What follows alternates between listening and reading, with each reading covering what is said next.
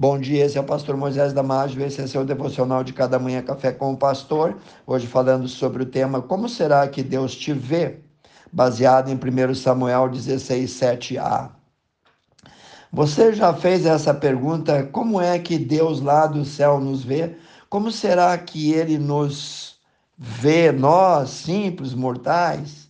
Sempre vai existir alguém com capacidade e habilidade melhores que as nossas alguém com palavras mais pujantes, mais rebuscadas, mais impactantes, mais robustas, alguém com mais beleza, com mais sabedoria, alguém com mais formosura e graça, com dotes e privilégios em maior destaque.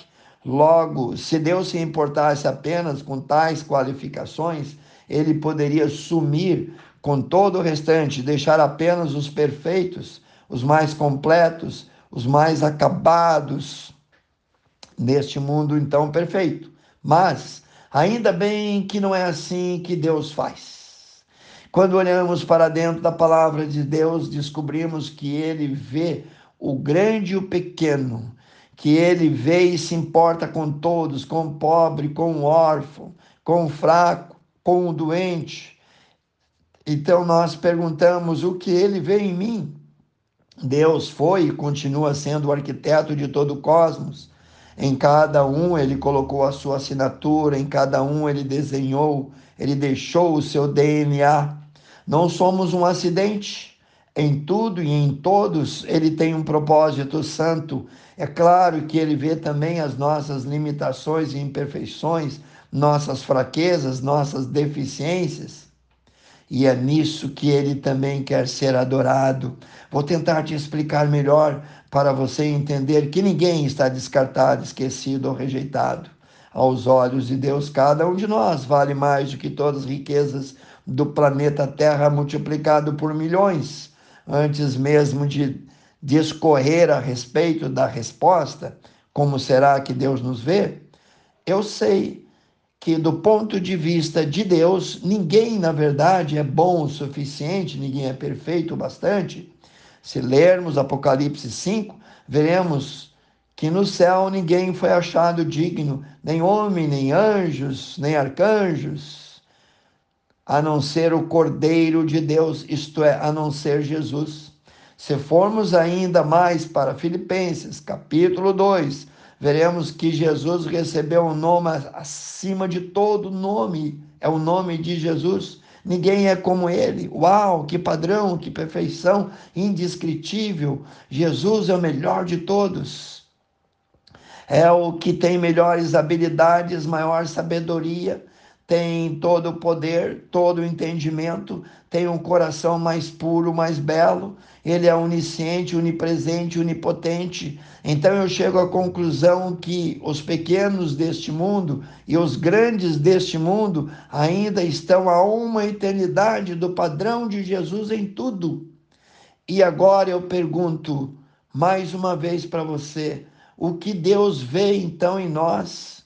O que fez ele se importar tanto conosco, porque veio ele assumir toda a nossa culpa. Se olharmos para a Bíblia, veremos homens considerados heróis da fé, os patriarcas, os profetas, os apóstolos, os mártires, os quais a Bíblia diz que o mundo não era digno deles. Através dos seus testemunhos, eles, ainda depois de séculos, continuam falando e mudando vidas. Incrível! Eles eram apenas homens com fraquezas semelhantes às nossas, e Deus os descreve como exemplos de fé, homens justos. Todavia, todos nós somos fracos, comparado ao exemplo perfeito do que é Jesus. Mas Deus olha para nós e vê beleza ao invés de cinzas. Por quê? Porque ele já sabe o que seremos no final dessa jornada. Então ele nos vê como algo lindo e maravilhoso. Olha comigo mais uma vez para a Bíblia. Aquele homem chamado Moisés, que não tinha uma fala muito eloquente, liderou um povo inteiro, uma nação inteira e libertou-os da escravidão do Egito. O que falar de Davi, o menino pastor que era pequeno e foi o maior da história de Israel, o maior rei? Nós somos todos assim tão pequenos, mas Deus vê algo incrível em nós. No livro de 1 Samuel 16, 7 diz: Porque o Senhor não vê como vê o homem, pois o homem vê o que está diante dos olhos, porém o Senhor vê também e olha o coração. Deus vê o nosso coração, sim. Deus olha para a humanidade e ainda vê um povo com o qual ele quer se relacionar e amar. Deus escolheu esse povo quebrado para ser aperfeiçoado e um dia também se tornar junto com ele.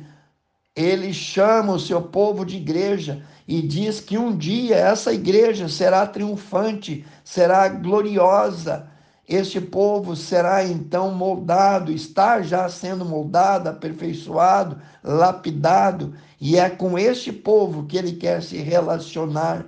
Se você olha para você e vê alguém pequeno, saiba que nós somos belo aos olhos de Deus, porque somos a sua igreja. Um dia seremos exatamente como ele é. E como será que Deus nos vê? Segundo a Bíblia, o Criador nos vê como a menina dos seus olhos, pois somos o centro da sua atenção. E leia lá em Salmos 17, 8, que Deus te abençoe. Quero orar contigo, precioso Deus e eterno Pai. Tuas mãos são mãos do oleiro, tuas mãos são mãos de poder, são mãos de graça, de perdão, de amor, de compaixão. Abençoe cada um que ouviu esse devocional, Senhor. Eu oro e peço no precioso nome de Jesus. Amém. Se você gostou desse devocional, passe adiante, amigos parentes, aos seus grupos, e eu te vejo no próximo Café com o Pastor.